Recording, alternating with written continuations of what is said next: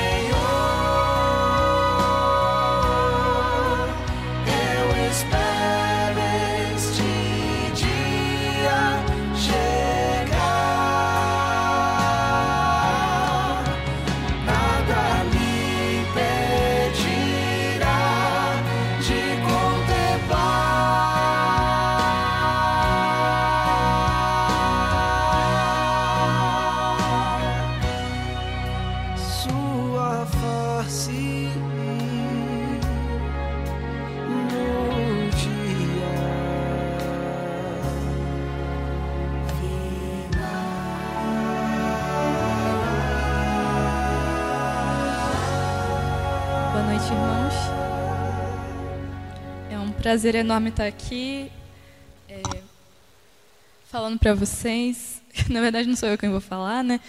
É, Santo Espírito. É, eu estou bastante nervosa porque eu não tenho muito o hábito de, de pregar, mas eu peço que vocês fiquem em oração e, e que possamos, né, aprender um pouco mais sobre o dom de profecia. E será que é um dom mesmo? Onde será que está escrito que é um dom? Né? Como que a gente sabe que esse é um dom, é um fruto que o Espírito produz em nós? Vamos abrir as nossas Bíblias em 1 Coríntios, capítulo 12, e vamos ler do verso 7 ao 11.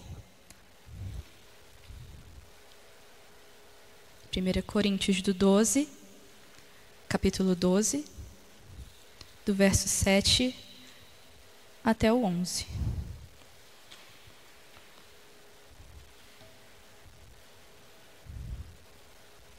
Diz assim: A manifestação do Espírito é concedida a cada um visando a um fim proveitoso. Porque a um é dada, mediante o Espírito, a palavra da sabedoria e a outro, segundo o mesmo Espírito, a palavra do conhecimento. A outro, no mesmo Espírito, a fé, e a outro, no mesmo Espírito, dons de curar. A outro, operações de milagres, e outro, profecia. A outro, discernimento de espíritos. A um, variedade de línguas, e a outro, capacidade para interpretá-las. Mas um só e o mesmo Espírito realiza todas essas coisas, distribuindo-as como lhe apraz a cada um individualmente. Então, nós vemos aqui que, além daquela aquela listinha de frutos do Espírito que existe lá em Gálatas, o dom de profecia aqui também é confirmado pela Bíblia, e quando Paulo fala em 1 Coríntios também. E o objetivo desse dom profético é destacar a Bíblia como base da fé e prática. E é também e tem também como objetivo explicar os seus ensinos e aplicar os seus princípios na vida prática. E como nós temos visto isso desde o Antigo Testamento, né? Nós vemos aqui que no Antigo Testamento é, a palavra hebraica nabi era utilizada e significava profeta, que era o porta-voz apontado por Deus. Nesse período da Bíblia, o principal é, motivo que um profeta era erguido era para dar advertência ao povo, correção, ensino e trazê-los ao arrependimento. Já no Novo Testamento, a palavra profetes do grego é a mesma que dá origem à nossa palavra profeta hoje. E nós vemos aqui que também tem o mesmo significado, que é o porta-voz apontado por Deus. Só que aqui eles têm é, outras atividades, além de advertir, corrigir, isso também. Mas eles também assistiram na fundação da igreja primitiva, eles auxiliaram no processo missionário da igreja, ajudaram a edificar a igreja, e eles também promoveram a unidade, advertiram quanto às dificuldades futuras. Um exemplo aqui dado em Atos é quando o profeta é erguido naquele momento para poder falar que uma fome ia atingir ali a cidade de Antioquia. E com isso eles puderam se preparar. E outra, outro exemplo é confirmar a fé em tempos de controvérsia. Muitas vezes nós somos assolados por pessoas que querem botar dúvidas em nossa cabeça e nos tirar do nosso caminho. Muitas vezes é, eles querem é, nos desviar do nosso caminho. E então, é necessário, foi necessário também naquela época e ainda é necessário hoje, que muitas vezes se levante um profeta para falar, é, para confirmar a fé que nós estamos seguindo. E será que a profecia, o dom de profecia, tem alguma relação com o tempo do fim? Vamos abrir nossas Bíblias em Mateus 24, 24. Vamos ver o que diz lá. Mateus capítulo 24, verso 24. qual é esse relacionamento do dom de profecia com o tempo do fim? Aqui diz assim: Porque surgirão falsos cristos e falsos profetas, operando grandes sinais e prodígios para enganar, se possível, os próprios eleitos. Então, nós vemos aqui que no tempo do fim, antes da segunda vinda de Cristo, existiriam falsos profetas. Se existiriam falsos profetas, é um sinal de que também existiriam os verdadeiros, certo? Vamos abrir nossa Bíblia agora em Joel, capítulo 2, verso 28.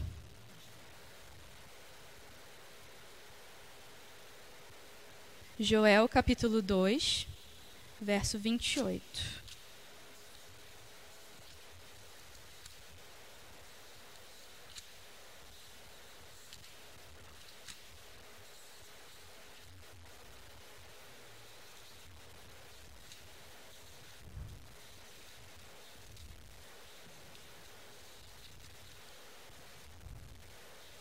Joel assumindo bem a Bíblia. Pronto. Joel capítulo 2, verso 28 diz assim: E acontecerá depois que derramarei o meu espírito sobre toda a carne. Vossos filhos e, fi e vossas filhas profetizarão, vossos velhos sonharão e vossos jovens terão visões. Então nós vemos aqui que o dom de profecia ele é, uma, é um, um dom que é prometido também para o tempo do fim. E Paulo ele até afirma em uma de suas de umas desculpa em uma de suas é, a, é, epístolas que é, nós precisamos pedir o dom de profecia, né? E como que a gente sabe que um profeta é verdadeiro ou falso? Vamos abrir nossas Bíblias em 1 João, capítulo 4, verso 1. 1 João, capítulo 4, verso 1.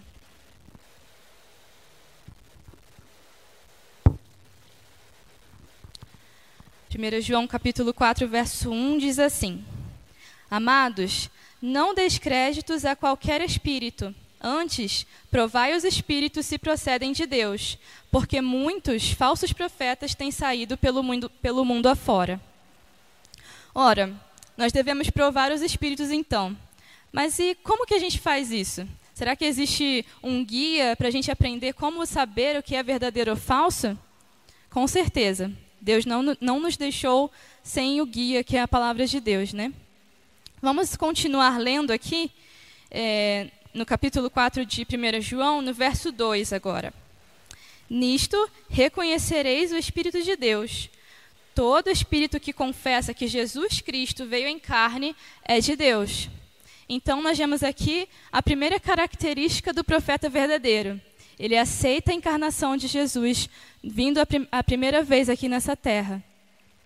Será que tem mais coisa? Com certeza. Vamos abrir nossa Bíblia agora em Mateus 7, verso 15 a 23. Mateus capítulo 7, do verso 15 a 23. Diz assim: Acautelai-vos dos, dos falsos profetas, que se vos apresentam disfarçados em ovelhas, mas por dentro são lobos roubadores. Pelos seus frutos os conhecereis. Colhem-se porventura uvas dos espinheiros ou figo dos abrolhos? Assim, toda árvore boa produz bons frutos, porém a árvore má produz frutos maus. Não pode a árvore boa produzir frutos maus, nem a árvore má produzir frutos bons. Toda árvore que não produz um bom fruto é cortada e lançada ao fogo. Assim, pois, pelos seus frutos o conhecereis. Nem todo que me diz Senhor, Senhor entrará no reino dos céus, mas aquele que faz a vontade de meu Pai que estás nos céus. Muitos, naquele dia, hão de, dizer-me: Senhor, Senhor, porventura não temos nós profetizado em teu nome, e em teu nome não expelimos demônios, e em teu, teu nome não fizemos muito milagres? Então lhes direi explicitamente: Nunca vos conheci. Apartai-vos de mim, os que praticais a iniquidade. Então nós vemos aqui que muitas vezes pode sim um profeta tentar falar em nome de Deus, mas se ele não produz frutos, os frutos do Espírito, ele não é um profeta de Deus. Continuando, vamos ver a terceira característica de um profeta verdadeiro. Lá em Deuteronômio 18, capítulo 18, versos 21 e 22.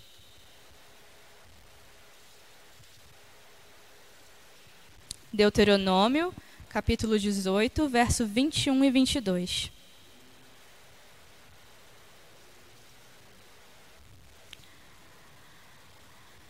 Diz assim: Se disseres no teu coração, como conhecerei a palavra que o Senhor não falou? Sabe que, quando essa profecia falar em nome do Senhor e a palavra dele não se cumprir nem suceder como profetizou, esta é palavra que o Senhor não disse.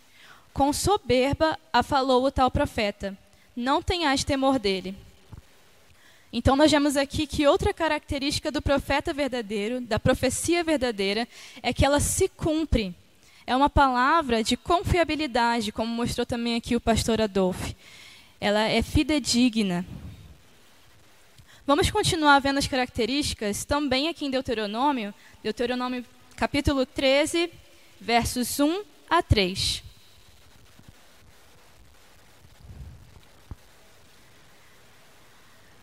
Vamos lá. É, quando, quando o profeta ou sonhador se levantar no meio de ti e anunciar um sinal ou prodígio, e suceder o tal sinal ou prodígio de que te houver falado, e disser: Vamos após outros deuses que não conheceste e sirvamo-los, não ouvirás as palavras desse profeta ou sonhador, porque o Senhor vosso Deus vos prova para saber se amais ao Senhor vosso Deus de todo o vosso coração e de toda a vossa alma. Então, nós vemos aqui que no tempo do, é, do antigo Israel, eles estavam tentando buscar outros deuses para, para é, fazer profecias. Mas será que, que isso é correto? Será que Deus aprova isso? Vamos abrir agora nossas Bíblias em Isaías, capítulo 8. Isaías, capítulo 8, versos 19 e 20.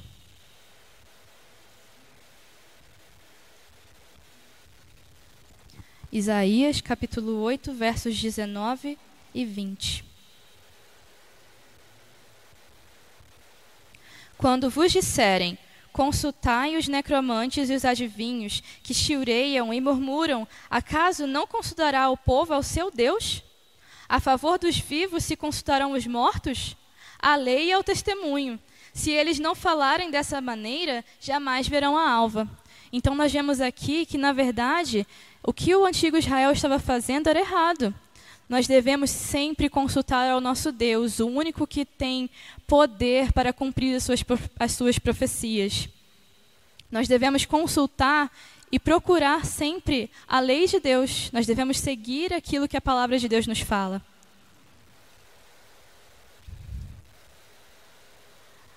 Ah, é, vamos agora abrir nossas Bíblias em Daniel 10. Daniel 10, do verso 7 a 10.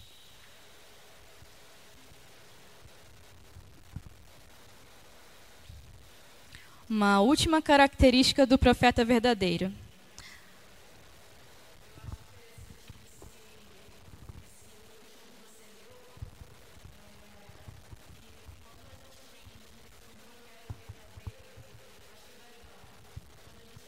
verdadeiro, ele, ele segue a lei de Deus, né? E qual é a lei de Deus? Os dez mandamentos. Então, se esse profeta ele fala um monte de coisa, ele profetiza um monte de coisa, e aí, mas ele, ele de alguma forma ele não cumpre os dez mandamentos, então ele não é um profeta de Deus. E se eles não falarem conforme a lei e o testemunho que é a palavra de Deus, eles não vão ver nem a Cristo. Olha que seriedade, né? É verdade, é muito sério. Obrigada, Clarice. É, continuando agora é, com o último fenômeno, com última, a, a última característica do profeta verdadeiro, vamos ler agora Daniel 10, de 7 a 10. Só eu, Daniel, tive aquela visão. Os homens que estavam comigo nada viram. Não obstante, caiu sobre eles grande temor, e fugiram e se esconderam. Fiquei, pois, eu só, e contemplei esta grande visão, e não restou força em mim. O meu rosto mudou de cor e desfigurou, e não tive força alguma. Contudo, ouvi a voz de suas palavras, e ouvindo-a, caí sem sentidos, rosto em terra. Eis que certa mão me tocou, sacudiu-me e me pôs sobre os meus joelhos e as palmas das minhas mãos. Então, nós vemos aqui que outra característica do profeta verdadeiro são alguns fenômenos físicos. É, Daniel aqui, ele ficou sem forças, ele caiu, o rosto dele mudou de cor, se desfigurou. Mas a gente não pode se deixar levar apenas pelos fenômenos físicos.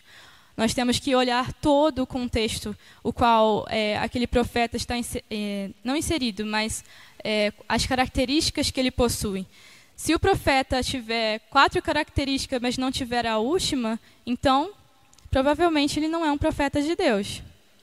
Ele precisa ter todas as características, aceitar a encarnação de Cristo, manifestar os frutos em sua vida, cumprir as suas palavras profetizadas têm que ser cumpridas, elas têm que ser, ele tem que viver de acordo com a palavra de Deus, de acordo com a lei, como a Clarice comentou, e acontece muitas vezes esses fenômenos físicos, enquanto eles têm as visões.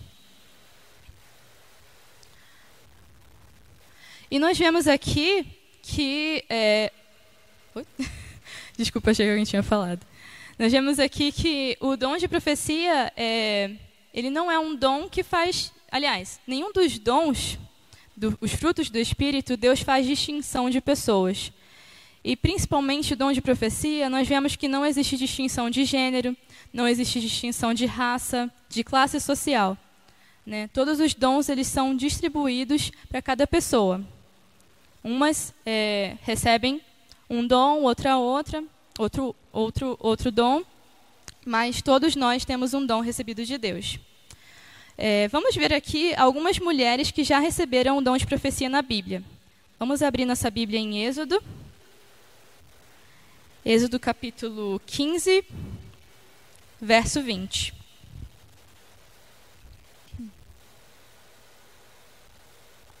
Êxodo capítulo 15, verso 20.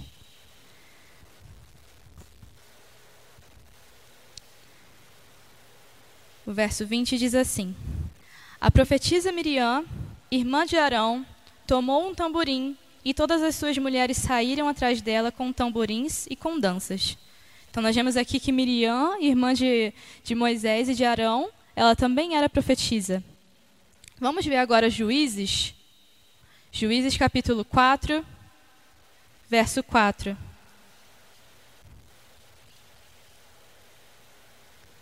Quem era profetisa no tempo dos juízes em Israel?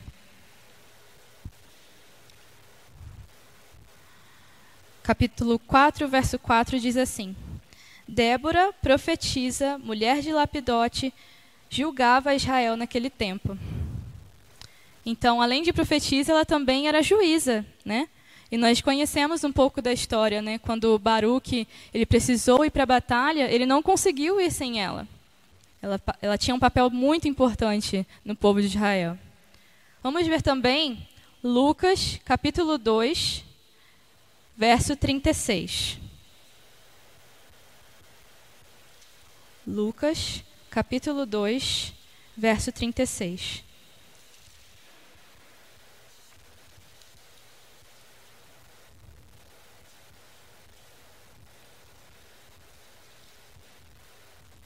Diz assim: Havia uma profetisa chamada Ana, filha de Fanuel, da tribo de Azer, avançada em dias, que vivera com seu marido sete anos desde que se casara. Vocês lembram dessa profetisa chamada Ana, que ela profetizou a respeito de Cristo, seu nascimento, né? Vamos ver agora Atos 21. Atos, capítulo 21.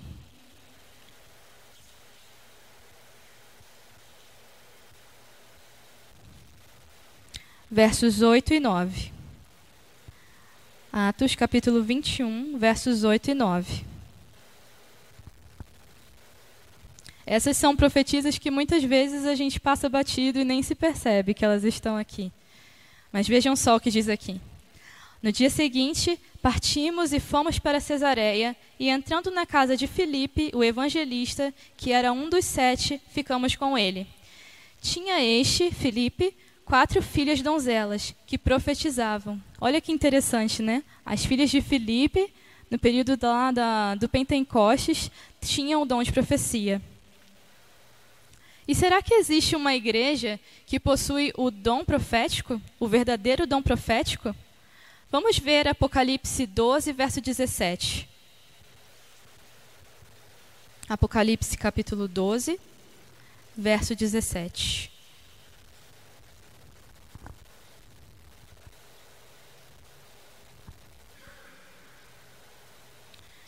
Diz assim: Irou-se o dragão contra a mulher e foi pelejar com os restantes da sua descendência, os que guardam os mandamentos de Deus e têm o testemunho de Jesus, e se pôs em pé sobre a areia do mar. Então, nós vemos aqui é, a característica da igreja verdadeira: aqueles que guardam os mandamentos de Deus e têm o testemunho de Jesus. Mas o que é o testemunho de Jesus? O próprio Apocalipse, no capítulo 19, no verso, 10, no verso 10, desculpe, é, fala o que é o testemunho de Jesus. Vamos dar uma olhada? Apocalipse 19, verso 10. Prostrei-me ante os seus pés para adorá-lo. Ele, porém, me disse: Vê, não faças isso. Sou conservo teu e dos teus irmãos que mantém o testemunho de Jesus. Adora a Deus, pois o testemunho de Jesus é o espírito de profecia. Então nós vemos aqui que a mesma igreja que guarda os mandamentos de Deus, ela é aquela que tem o espírito de profecia, que tem o verdadeiro dom de profecia. Como vocês sabem, a igreja adventista, ela considera Ellen White como uma profetisa. E vamos aqui é, não vou me demorar muito. Vamos aqui fazer um, um teste bíblico para ver é, se ela está em, em concordância, né? se ela está dentro das características de um profeta verdadeiro. É, a primeira coisa, reconhece a divindade e a encarnação de Cristo. Nós conhecemos livros da Ellen White como O Desejado de Todas as Nações e Caminho a Cristo, que são livros que contam a história de Cristo, todos baseados na, na palavra de Deus. É, ela sempre aponta os versos que ela está utilizando e ela também é, ela também cita né, esses versos em todo, em todo o, o livro. E ela também demonstra é, um relacionamento íntimo com Cristo. Né? Outra característica ela manifestou os frutos dela em sua vida. Além de ser uma mulher dedicada à missão, é, ao cuidar de sua família, ao dar é, é, conselhos às pessoas né, que estavam ali ao seu redor, os livros dela ainda hoje elas, eles fazem a diferença na vida das pessoas. Existe uma pesquisa que aponta que aqueles que leram os livros de Ellen White, eles têm mais comunhão com Deus. Eles estão mais é, é, digamos assim, sedentos de estar conectados à palavra de Deus. Nós vemos também que algumas de suas palavras proféticas elas já se cumpriram. Existe uma profecia que Ellen White fez é, em meados de 1850 sobre o Espiritismo. Era um movimento que estava iniciando naquela época, um movimento fraco ainda, mas que ela falou naquele período que esse movimento ia crescer e que ia ganhar muitas pessoas para esse movimento. Inclusive, hoje nós podemos ver o quanto esse movimento cresceu e como ele tem é, repercutido até mesmo dentro é, do mundo cristão, né? Outra característica, ela vive de acordo com a palavra de Deus. Como eu falei anteriormente, é, Ellen White ela sempre se dedicou à, à missão, ela sempre esteve de acordo com a palavra, ela sempre teve harmonia com a Bíblia e ela guardou a lei de Deus. Né? Outra característica, as suas visões elas foram acompanhados de fenômenos físicos. Nós vemos aqui que em alguns casos é, Ellen White ela sempre tinha, é, sempre tinha as visões de olhos abertos e alguns relatam que ela até parava muitas vezes de respirar e ela se enfraquecia após a visão. Então, de acordo com esse teste, como nós já olhamos também os versos para para ver quem é o profeta verdadeiro e quem é o falso, nós vemos aqui que Ellen White ela está totalmente dentro é, das características por inteiro, né, como um todo, das características de um profeta verdadeiro. E por quê? Por que, que nós devemos crer no dom de profecia? Vamos abrir nossas Bíblias em 1 Tessalonicenses, capítulo 5, verso 20.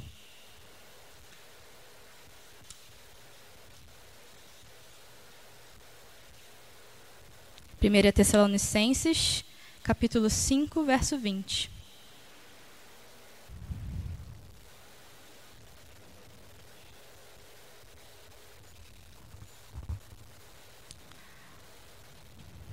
Paulo aqui ele traz é, vários conselhos para o povo de Tessalônica e um deles aqui no verso 20 é: não desprezei as profecias.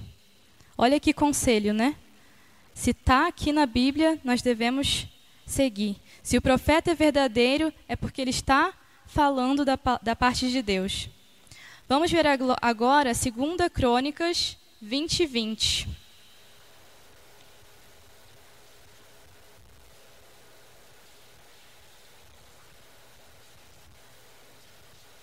Segunda Crônicas, capítulo 20, verso 20.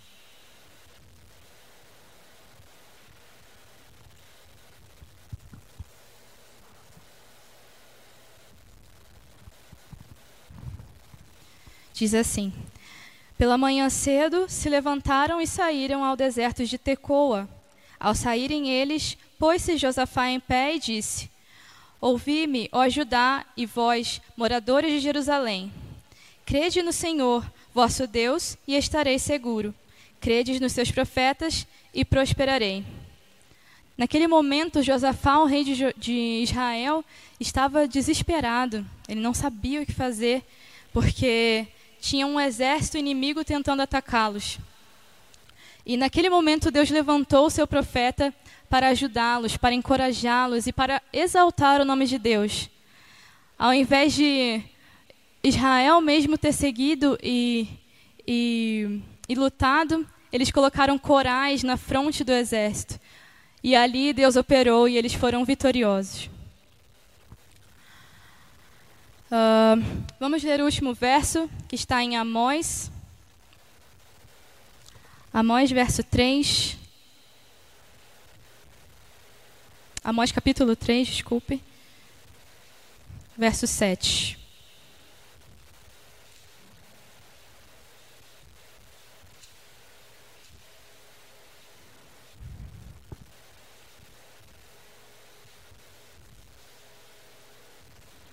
Amós, capítulo 3, verso 7, diz assim: Certamente o Senhor Deus não fará coisa alguma sem primeiro revelar o seu segredo aos seus servos, os profetas. Foi o verso que nosso irmão Valmir leu aqui inicialmente. Nós vemos que Deus não faz nada sem nos avisar, por meio dos profetas, por meio de sinais. Ele está sempre falando conosco. Agora, eu quero que vocês imaginem que nós estamos prestes a fazer uma viagem de barco. Imagine que esse proprietário do barco deixa ele em nossas mãos com um manual de instruções e ele diz que em cada etapa nós vamos ter um guia ali para vencer cada obstáculo até chegar no porto de forma segura. Então, ao iniciar essa viagem, nós vemos que realmente as instruções se aplicam a cada trecho da viagem. Mas aí no finalzinho tem um trecho que fala assim: Para este trecho final lhe enviarei um piloto, atendo às suas orientações. Ele diz ali que no final esse trecho seria muito perigoso, teria muitas tempestades, muitos bancos de areia e é, ele precisava que aquelas pessoas da tripulação confiassem no piloto. Por isso ele deixou esse manual escrito isso: atenda às suas orientações. Então, nós prosseguimos a viagem até que acontece o momento que o piloto aparece. Mas aí alguns membros da nossa tripulação resolvem que eles não vão querer esse piloto. Eles rejeitam totalmente. Eles falam assim: ora, nós temos o manual, para que, que nós precisamos desse piloto? Não precisamos de você, eles dizem para o, para o piloto. E agora eu pergunto para vocês refletirem: quem de fato está seguindo o manual de instruções? Aqueles que rejeitaram o piloto ou aqueles que o aceitaram, de acordo com o que o manual dizia? Que possamos hoje seguir aquilo que os profetas de Deus têm para falar para a gente, os profetas verdadeiros. Porque a palavra de Deus diz que crendo neles nós estaremos seguros e nós prosperaremos. Amém.